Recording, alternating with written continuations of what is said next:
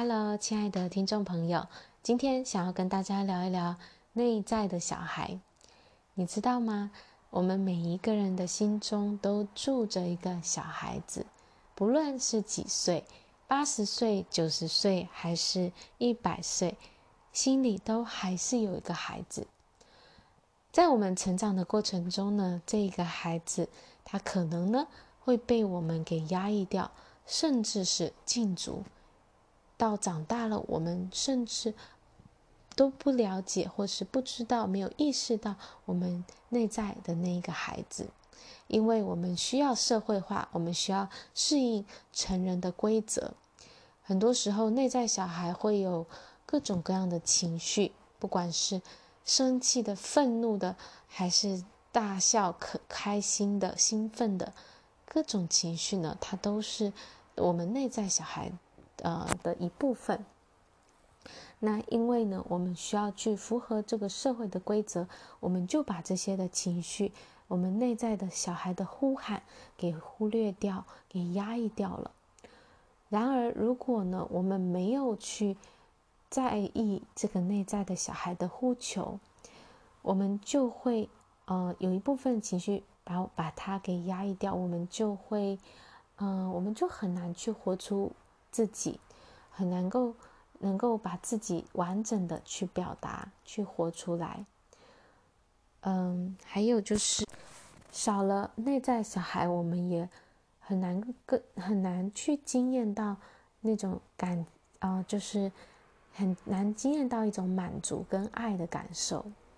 所以，内在小孩呃，跟内在小孩连结是一件很重要的事情。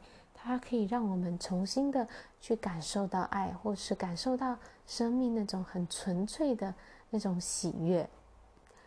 那今天我就想要跟大家分享，我们可以怎么去找回内在的小孩。首先，第一件事情就是我们要去意识到我们有内在的小孩，只是我们忘记了，可能长大了我们就忘了，但是他其实一直都在。他活在我们的里面。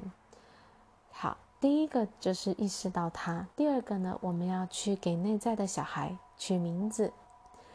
也许，呃，他叫做小甜甜，还是小乖乖，等等的。你可以想一想，在你小时候，你的乳名是什么？或者是，啊、你很亲密的人会怎么叫你？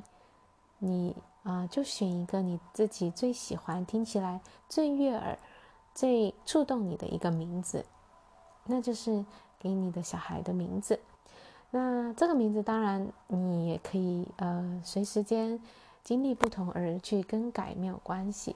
但是就去想一个让你现在可以觉得最舒服、最自在的一个名字。然后呢，接下来呢就是要去。嗯，做这样的练习，常常的去关注他，关注你的内在小孩，他是他是什么样的感受，他有什么样的心情。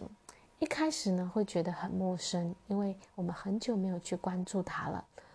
你会觉得好像是在跟一个，好像一个空气空虚在讲话。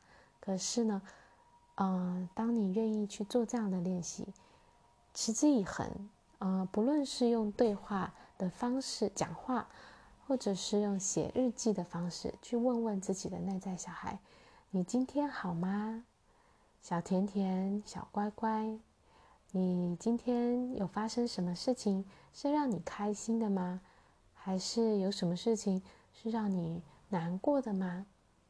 然后去听听内在小孩他有什么样的感受，他有什么样的呃想法，就去去。呃，静静的聆听他。当当内在这个小孩啊，他被聆听的时候，被看见的时候呢，他会越来越有勇气，然后他就会一天一天的活出、走出来。他会从他原本那种被禁足的状态，那种嗯被关起来的状态，他会慢慢的打开，他会慢慢的走出来，然后去表达他自己。也许是他的开心，他的难过，他的生气，他的愤怒，他会敢于去表现，因为他被看见了，被听见了，他知道他是安全的。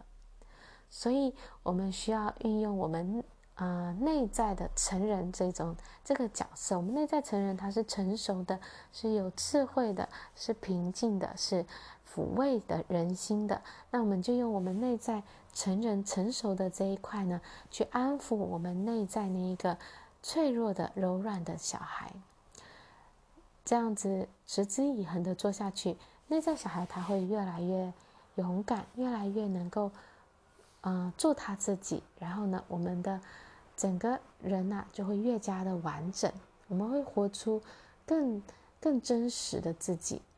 这时候，我们的情感我们可以更直接的去流露，当然是在一个安全的环境下。那么呢，我们也会经历到更多的爱，更多的满足。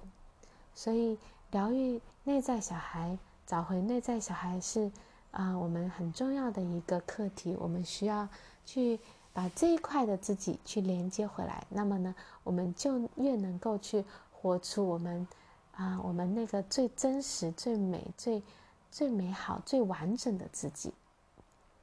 好，这就是我想要跟大家分享的。我们要怎么找回我们的内在小孩？最重要的事情就是我们要去关注他。时时的去聆听他，让他渐渐的有安全感，渐渐的能够去表达，渐渐的呢，能够成为我们生活中随时就跟我们在一起的那一块自我。好，今天分享到这边，我们下一次见喽。